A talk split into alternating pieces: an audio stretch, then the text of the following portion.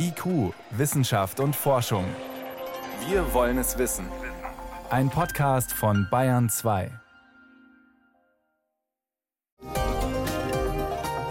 The Nobel Assembly at Karolinska Institutet has today decided to award the 2023 Nobel Prize in Physiology or Medicine jointly to Katalin Kariko and Drew Weissman. Der Nobelpreis für Medizin. Er geht an die US-ungarische Biochemikerin Katalin Koreko und den US-Amerikaner Drew Weissman. Ohne die beiden hätten die Impfstoffe gegen Covid-19 nie so schnell entwickelt werden können. Jahrzehntelang haben sie an der mRNA-Technologie geforscht. Auch als sich dafür eigentlich niemand interessiert hat und niemand diese Forschung finanzieren wollte. Diesen erstaunlichen Weg von unten nach ganz oben, den wollen wir uns genauer anschauen. Außerdem blicken wir in den Sternenhimmel im Oktober und wir fragen, wie die EU verhindern will, dass die Hersteller von CO2-intensiven Waren, um Geld zu sparen, einfach ins Ausland flüchten. Wissenschaft auf Bayern 2 entdecken. Heute mit Martin Schramm. Kotalin Koriko hat an ihre Idee geglaubt. Eine Biochemikerin, die lange Zeit kaum jemand gekannt hat, die viele Rückschläge hinnehmen musste, am Ende aber vom Außenseiter zum Star geworden ist. Auch wenn sie bis heute ihr eigenes Licht gerne ein bisschen unter den Scheffel stellt. Doch ohne ihre, ihre beharrliche Begeisterung wäre der Corona-Impfstoff so schnell sicher nicht entwickelt worden. Schon als junge Wissenschaftlerin in Ungarn forschte sie an der sogenannten mRNA-Technologie, also der Grundlage für das neuartige Vakzin, und wanderte Mitte der 80er Jahre mit Mann und Tochter in die USA aus, als klar war, dass sie diese Arbeit in Ungarn nicht fortsetzen konnte. Aber auch in Philadelphia stand sie damals ziemlich allein. 1990 begann das Humangenom-Projekt. Alle konzentrierten sich nur auf die Gene, die DNA. Ein Jahrzehnt lang ging es nur um Gentherapie. Um die mRNA-Forschung kümmerten sich nur ganz wenige Labore. Sie stand ganz im Schatten der Gentherapieforschung. Die Metzgerstochter Koriko, die in einem Lehmhaus ohne fließendes Wasser aufgewachsen ist, ließ sich nicht beirren. Ihr Ansatz? Die RNA-Moleküle, also die genetische Bauanleitung für ein bestimmtes Eiweiß, so verändern, dass sie in einer menschlichen Zelle bestimmte Prozesse auslösen. Dabei dachte Koriko damals weniger an eine Immunabwehr wie durchs Impfen, sondern an Heilung. But at that time I thought most of the disease people have is Damals sagte ich, die häufigsten Krankheiten, das sind doch Verletzungen, gebrochene Knochen oder Verbrennungen an der Haut. Und dafür brauchen wir keine komplett neue Gentherapie. Aber wenn wir herausfinden, welches Eiweiß die Heilung beschleunigt, können wir die mRNA lokal anwenden, sodass dieses Protein genau dort entsteht und haben dann die Heilung. Es gab viel Skepsis und keine Forschungsgelder. Ihre Stelle als Research Assistant Professor an der University of Pennsylvania, eine Art Juniorprofessur, nicht verlängert. Aber statt die Uni deshalb zu kritisieren, betont Corico das Positive. At the university for 24 years an der Uni für 24 Jahre wurde ich immer von irgendjemand unterstützt, weil ich keine Fördergelder bekam, weil ich degradiert wurde. Einmal haben fünf verschiedene Kollegen Geld zusammengekratzt für mein Gehalt von 50.000 Dollar im Jahr. US-Professoren verdienen sonst locker das Doppelte. Corico gab nicht auf und schaffte gemeinsam mit ihrem Kollegen Drew Wiseman 2005 den Durchbruch künstliche RNA, die in der Zelle sehr viel Protein herstellt und keine ungewollte Entzündung auslöst. Das Patent, das nicht den Forschern, sondern der Uni gehörte, wurde von den Pharmaunternehmen Moderna und BioNTech später in Lizenz übernommen und Grundlage für den Corona-Impfstoff. Das ist doch mal eine filmreife Biografie. Julia Kastein war das über Kotalin Koriko. Zusammen mit Drew Weissman erhält sie den Nobelpreis für Medizin. Und das kann ich jetzt einordnen mit meiner Kollegin Shan Toczynski. Shan, Koriko war eine Kandidatin, eine heiße Kandidatin. Sie hat bereits viele Preise erhalten, aber dass das jetzt so schnell geht? Ja, ist tatsächlich ein Geschenk gewesen für mich als Wissenschaftsjournalistin, weil das war eine Kandidatin, die ich auf dem Zettel hatte, die wir alle schon letztes Jahr auch auf dem Zettel hatten, wobei wir natürlich wussten, das wäre sehr, sehr schnell, besonders für Nobelverhältnisse. Also die Nobelpreise werden ja oft Jahrzehnte nach der Entdeckung einer wissenschaftlichen Errungenschaft erst vergeben. Also bei HIV Mitte der 80er Jahre wurde das Virus entdeckt und den Nobelpreis gab es 2007. Und das war schon klar, dass das hier wirklich extrem schnell gewesen wäre letztes Jahr. Man wollte offenbar noch ein bisschen warten, um zu gucken, sind die mRNA-Impfstoffe wirklich so sicher wie geglaubt? Kommt da vielleicht nicht doch noch irgendwas nach? Es gab gab ja durchaus auch Kritik an der Entwicklung dieser Impfstoffe, am Tempo der Entwicklung dieser Impfstoffe. Jetzt äh, stellt sich raus, ja, es war ein beispielloses Tempo, so hat es dieses Komitee gesagt, um eine der größten Bedrohungen für die menschliche Gesundheit zu bekämpfen. Und das ist den beiden eben gelungen. Und deswegen dieser doch verhältnismäßig schnelle Nobelpreis.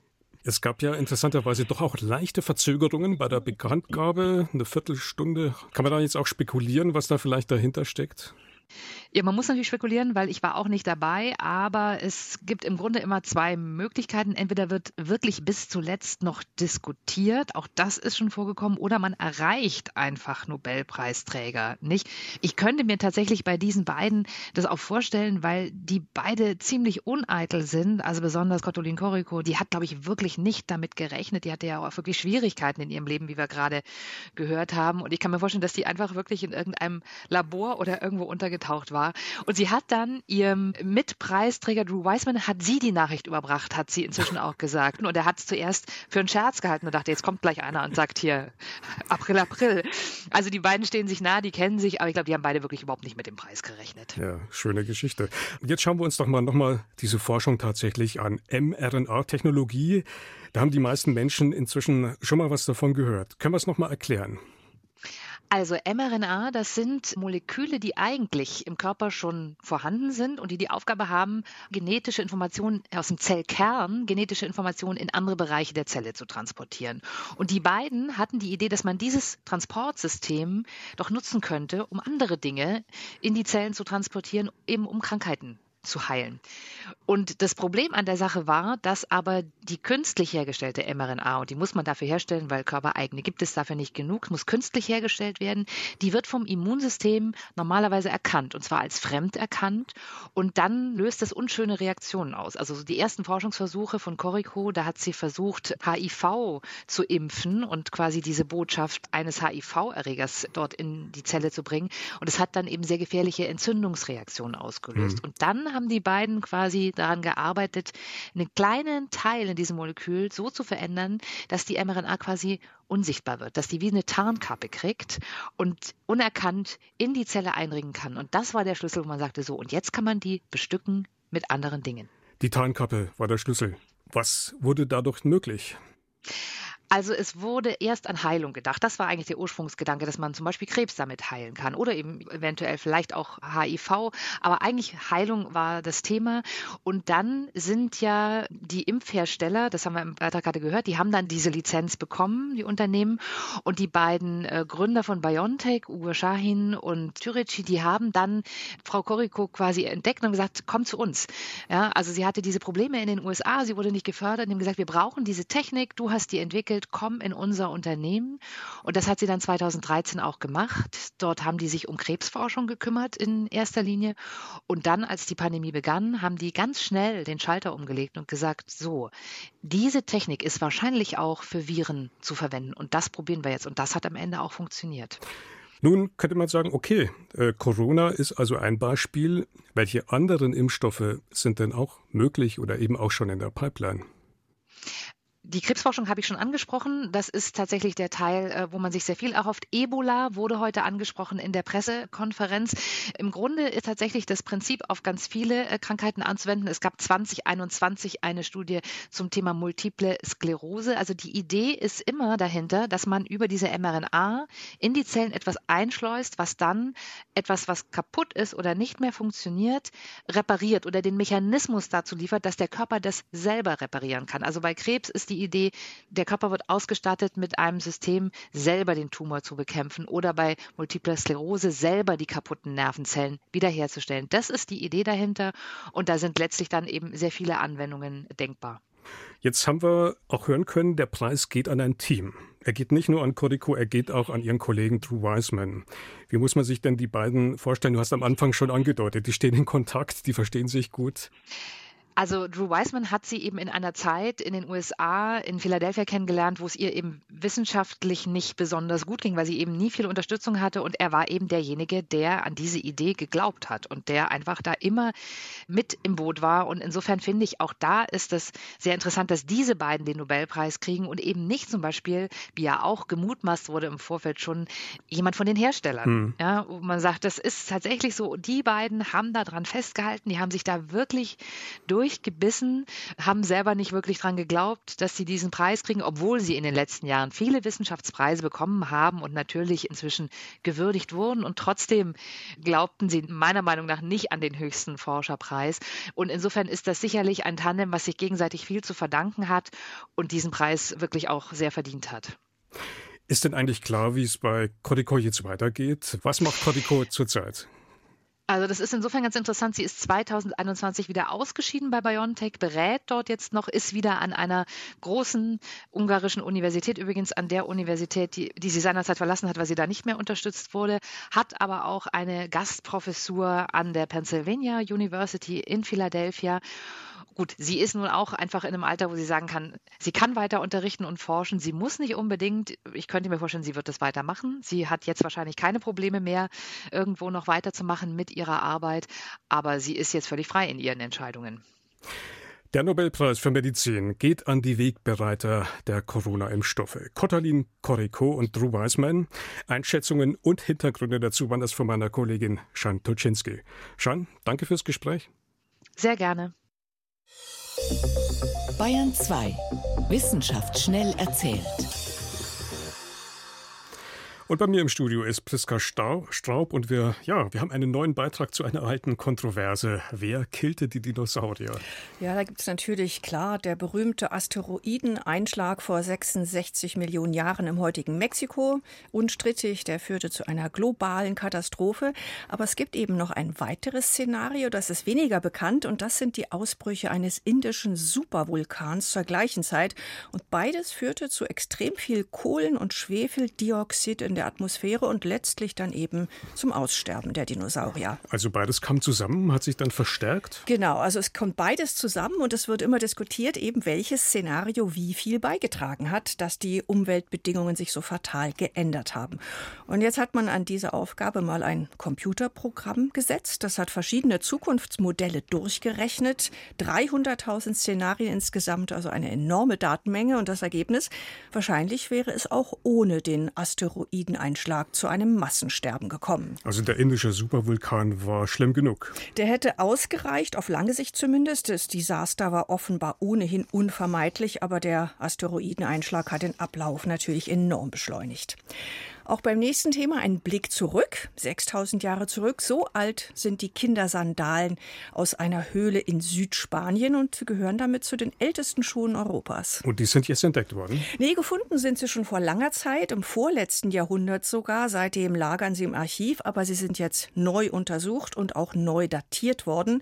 In dieser spanischen Höhle war die Luftfeuchtigkeit ganz besonders niedrig, deswegen ist das Material in einem sensationell guten Zustand. Ich vermute jetzt mal Ledersandalen? In dem Fall ist es kein Leder, sondern es sind Sandalen aus geflochtenen Pflanzenfasern. Mhm. Also so eine grob geflochtene, dicke Sohle. Die wird dann mit Schnüren am Knöchel befestigt. Sieht ein bisschen aus wie die modernen Espandrilles. Und die Fasern waren recht aufwendig gearbeitet und geschweidig gemacht. Und 6000 Jahre Alter, damit gehören sie natürlich zu den ersten sesshaft gewordenen Menschen auf der Iberischen Halbinsel und sind deswegen besonders interessant. Dann von Kindersandalen hin zu der Frage, was macht den Menschen evolutionär eigentlich so erfolgreich? Und es geht natürlich um soziale Interaktion. Das wissen wir, gibt es bei vielen Tieren, natürlich bei Primaten, unseren nächsten Verwandten. Bei Menschen gibt es da aber eine Besonderheit, da gibt es die Fähigkeit zur Imitation. Wobei ich das jetzt auch Tieren zugetraut hätte. So ist es, aber beim Menschen ist es vergleichsweise komplex. Also ganz konkret, nicht nur das Menschenkind imitiert seine Bezugsperson, auch die Bezugsperson imitiert das Baby. Also bei der Sprache, bei der Mimik? Bei beidem, ganz klar. Es klingt jetzt banal und irgendwie auch selbstverständlich. Das hat man jetzt auch mal wieder mit Videoaufnahmen gut dargestellt. Aber aus diesem wechselseitigen Nachahmen, diesem gegenseitigen Spiegeln entsteht eben eine ganz besondere Kommunikationsform. Und das ist interessant, weil die auch wiederum gelernt werden muss. Und ist umso erfolgreicher, je einfühlsamer und passender die sogenannte Bindungsperson, so sprechen die Fachleute, mit dem Kind interagiert. Also es ist eine Entwicklung, da lernen wir sozusagen zu lernen und je nachdem, wie gut das gelingt, macht es unseren Geist so enorm beweglich und flexibel. Lernen, um zu lernen, das klingt gut. Priska Straub war das. Vielen Dank mit den Wissenschaftsmeldungen hier auf Bayern 2.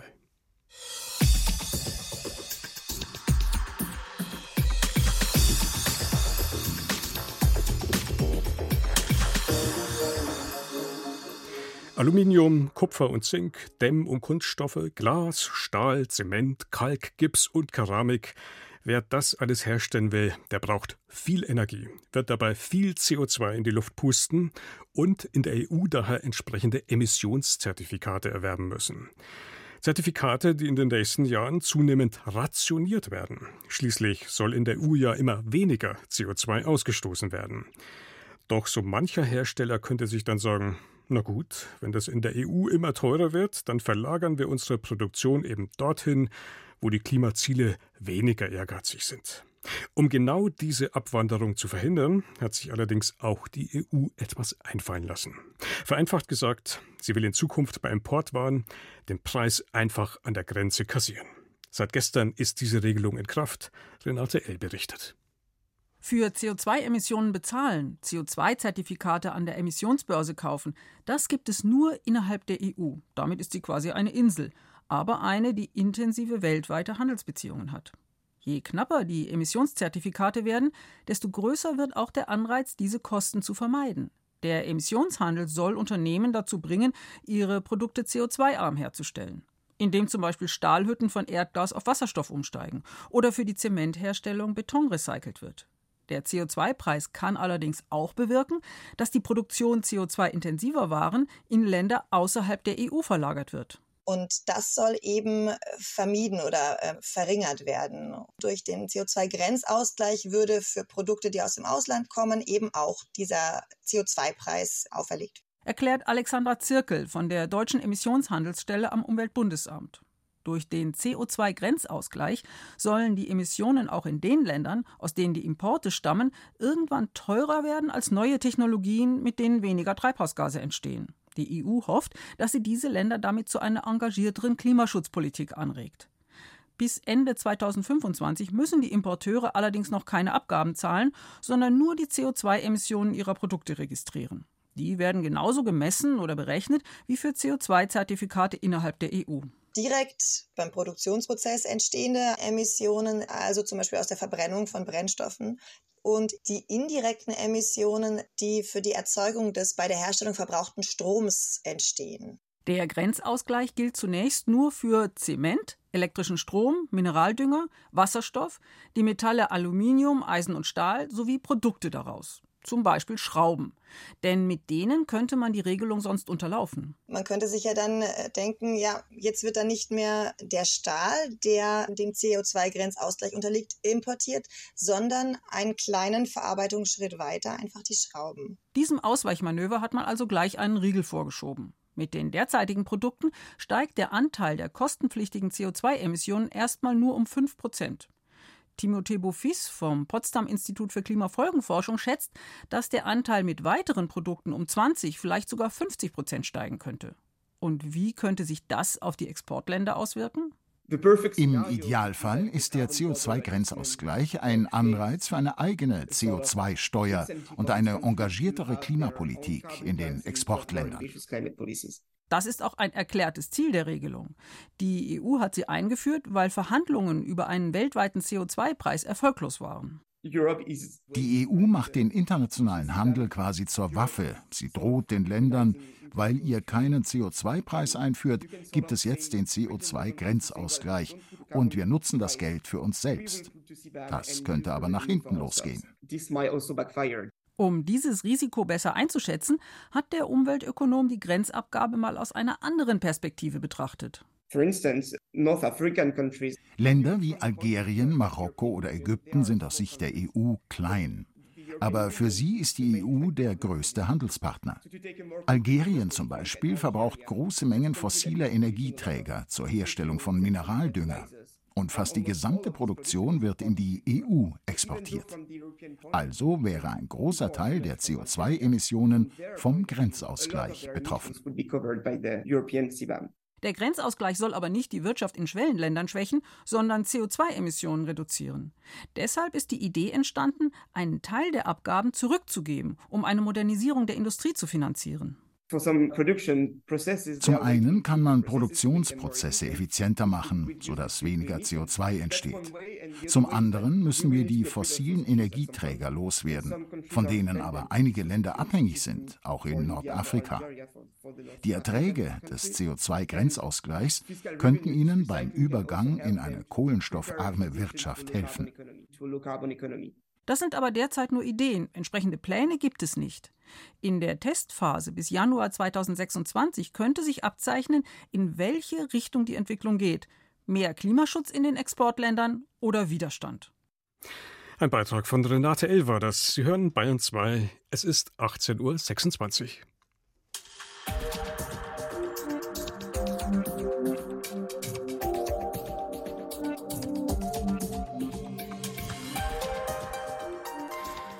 Und jetzt ist es Zeit, den Blick nochmal zu weiten, beziehungsweise den Blick einfach mal schweifen zu lassen, nach ganz oben. Franziska Konitzer nimmt uns mit zu den Highlights am Sternenhimmel im Oktober. Im Oktober wird es deutlich früher dunkel. Der Monat bietet einen tollen Sternenhimmel. Dort können Sie beispielsweise das Herbststernbild Pegasus bewundern. Oder fast genau senkrecht über Ihnen das markante W des Sternbilds Cassiopeia. Außerdem sind im Oktober alle Planeten unseres Sonnensystems sichtbar, bis auf den Mars, der derzeit von uns aus gesehen hinter der Sonne vorbeizieht. Bei zwei der Planeten ist es allerdings unwahrscheinlich, dass sie sie zufällig erwischen. Für Uranus und Neptun müssten sie entweder ein Fernglas oder, noch besser, ein Teleskop zur Hand haben. Sternschnuppenjägerinnen und Jäger können sich im Oktober vor allem drei Daten in ihren Kalender eintragen. Zunächst am 8. und 9. Oktober die Drakoniden. Manchmal bieten die Drakoniden nur fünf Sternschnuppen pro Stunde, manchmal 20. Und manchmal gibt es sogar regelrechte Stürme mit bis zu 300 Sternschnuppen pro Stunde. Wann diese Stürme auftreten, lässt sich nicht so recht vorhersagen, deshalb am besten rausgehen und selbst nachgucken. Die Sternschnuppen scheinen aus dem Sternbild Drache zu kommen, abends sehr hoch im Nordosten, morgens tief im Nordwesten. Nur eine Nacht später, am 10. Oktober, haben die südlichen Tauriden ihren Höhepunkt. Dann ziehen ab 23 Uhr tief im Osten beim Sternbild Stier Sternschnuppen über den Himmel. Es sind zwar nur fünf bis sieben pro Stunde, aber häufig sind große, langsame Feuerkugeln darunter. Wer die verpasst, bekommt am 22. Oktober noch eine Chance. Auch der Sternschnuppenregen der Orioniden wartet mit Leuchtkugeln auf und rund 20 Sternschnuppen pro Stunde. Spätabends geht das Sternbild Orion im Osten auf und steht auch noch morgens sehr hoch. Von daher muss im Oktober für Sternschnuppenjäger kein Wunsch offen bleiben. Noch ein Datum gehört in den astronomischen Kalender, der 28. Oktober. Denn dann gibt es für uns eine Mondfinsternis. Allerdings handelt es sich dabei um eine Teilfinsternis. Nur ein kleines Stück der Mondscheibe taucht in den Kernschatten der Erde. Wenn der Mond ab 20.02 Uhr in den Halbschatten der Erde eintaucht, wird er zuerst nur von einer Art Grauschleier überzogen sein, für uns kaum sichtbar. Aber von 21.35 Uhr bis 22.53 Uhr wird unser Begleiter ausschauen, als wäre er unten angeknabbert worden. Übrigens, wenn Sie es ganz genau sehen wollen, am 28. Oktober ist der Astronomietag 2023. Viele Sternwarten werden daher geöffnet haben. Wo Sie wann welche Sterne, Planeten und Sternschnuppen am besten sehen können, zeigen wir Ihnen online im Sternenhimmel bei ardalpha.de. also der Sternenhimmel im Oktober, ins Visier genommen von Franziska Konitzer. Und damit geht IQ für heute zu Ende. Im Studio war Martin Schramm.